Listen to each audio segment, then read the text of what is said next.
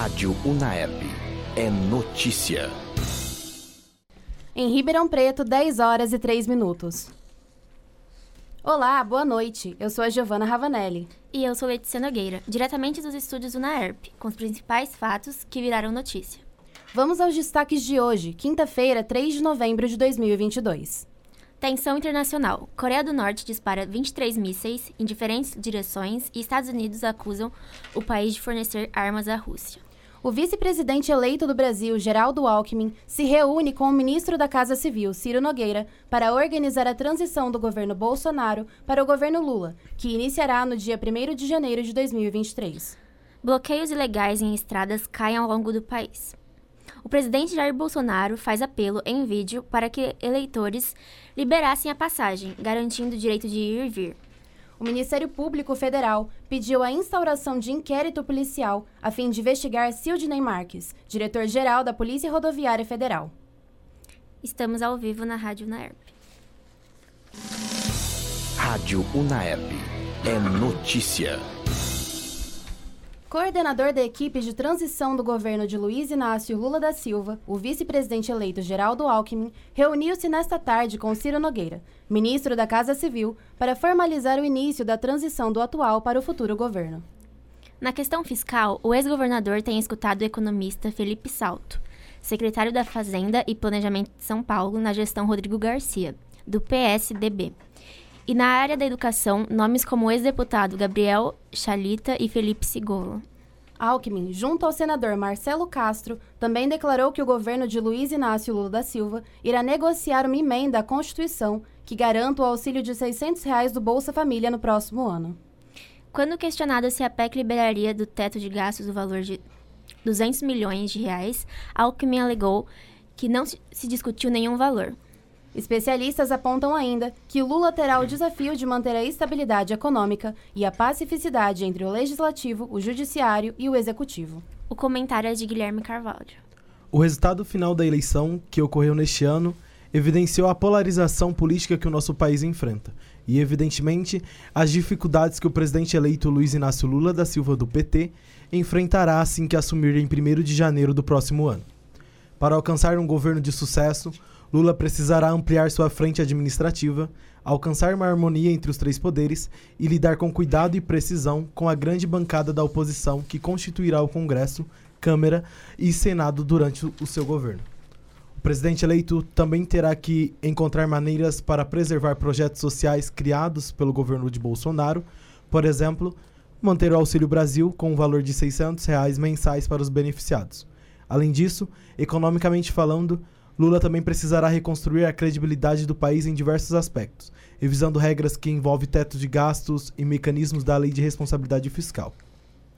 O presidente enfrentará ainda questões envolvendo o agronegócio, que provavelmente terá que conciliar com a agenda climática, que é uma das pautas mais relevantes internacionalmente, sem contar com as dificuldades que ele enfrentará nas crises que a saúde e educação estão enfrentando no atual governo federal.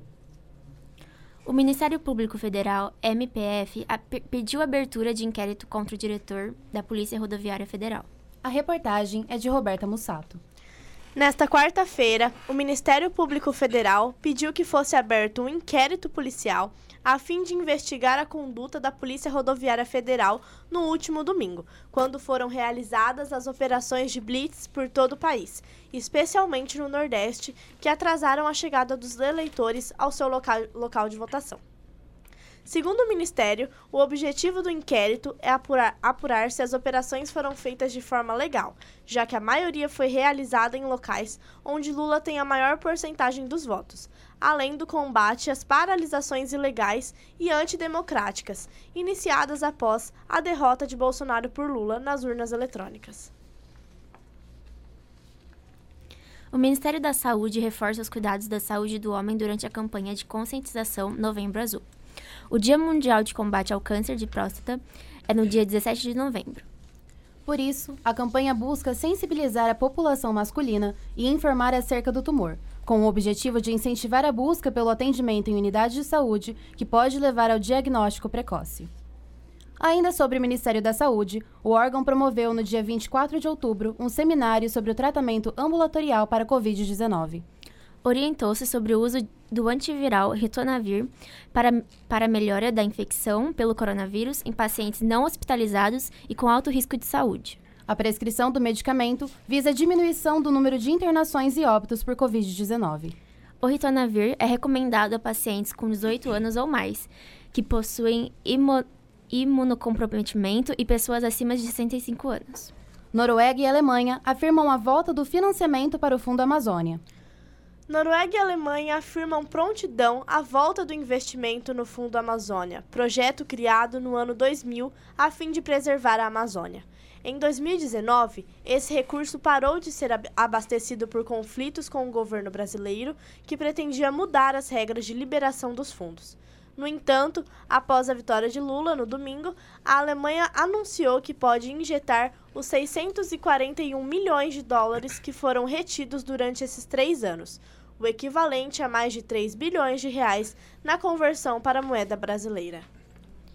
Integrantes do PL, partido de Jair Bolsonaro, organizam um bloco suprapartidário em oposição ao governo de Lula. O foco é a defesa da continuidade das reformas tributária e administrativa.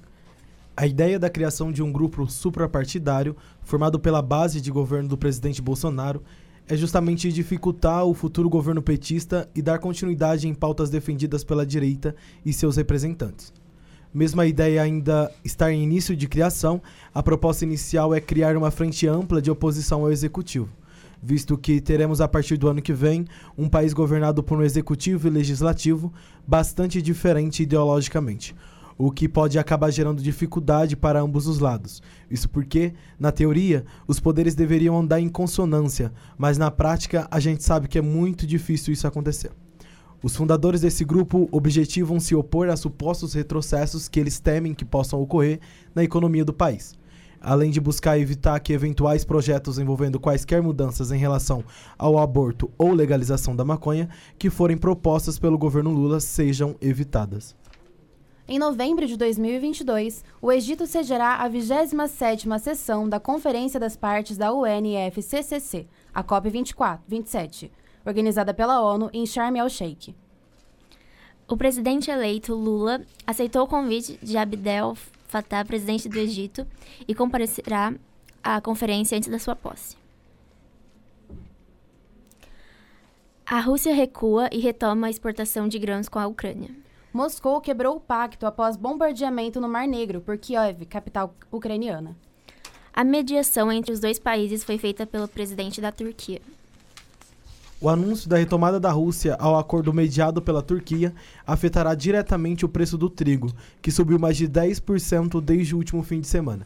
Partindo do pressuposto de que a Ucrânia é uma das maiores produtoras de, do grão no mundo, o anúncio do presidente da Rússia, Vladimir, Vladimir Putin, representa um reconhecimento de que ele não pode bloquear os embarques das exportações e afetar negativamente vários outros países. A Coreia do Norte está sendo acusada pelos Estados Unidos de fornecer secretamente à Rússia projéteis de artilharia para uso na guerra da Ucrânia. Além disso, o país acusado lançou mísseis em várias direções e disparou cerca de 100 projéteis de artilharia contra uma área de fronteira marítima, aumentando a tensão na Ásia. A acusação dos Estados Unidos contra a Coreia do Norte tem como motivação um número significativo de armamento clandestino em direção à Rússia, fornecendo munição para a guerra orquestrada por Vladimir Putin contra a Ucrânia.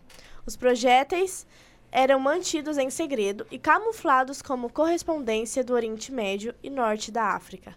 Soma-se ainda, por conta da Coreia do Norte, o alto nível de tensão que atingiu a Ásia, após o país lançar 23 mísseis em várias direções de diferentes pontos de partida.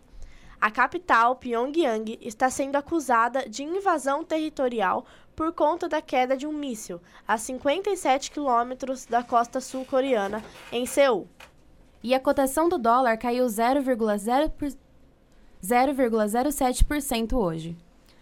A moeda americana chegou ao valor de R$ 5,14. Fatores como turismo internacional, taxa de juros e mudanças políticas e crises no país são influenciadores na conversão do dólar para o real. Atualmente, a guerra na Ucrânia causa interferência direta no mercado de valores, uma vez que há sanções impostas à Rússia, em represália. Anderson Torres, ministro da Justiça, afirma que os bloqueios de rodovias brasileiras chegaram ao fim às 13 horas desta quinta-feira. A declaração foi dada na sessão do Supremo Tribunal Federal. O ministro do STF, Alexandre de Moraes, deu prazo de 48 horas para que a Polícia Rodoviária Federal apresente o relatório detalhado com todas as multas aplicadas aos participantes das paralisações. Ele afirma que não há como contestar o resultado das urnas em ações antidemocráticas. Moraes declara que movimentos criminosos serão combatidos em forma da lei.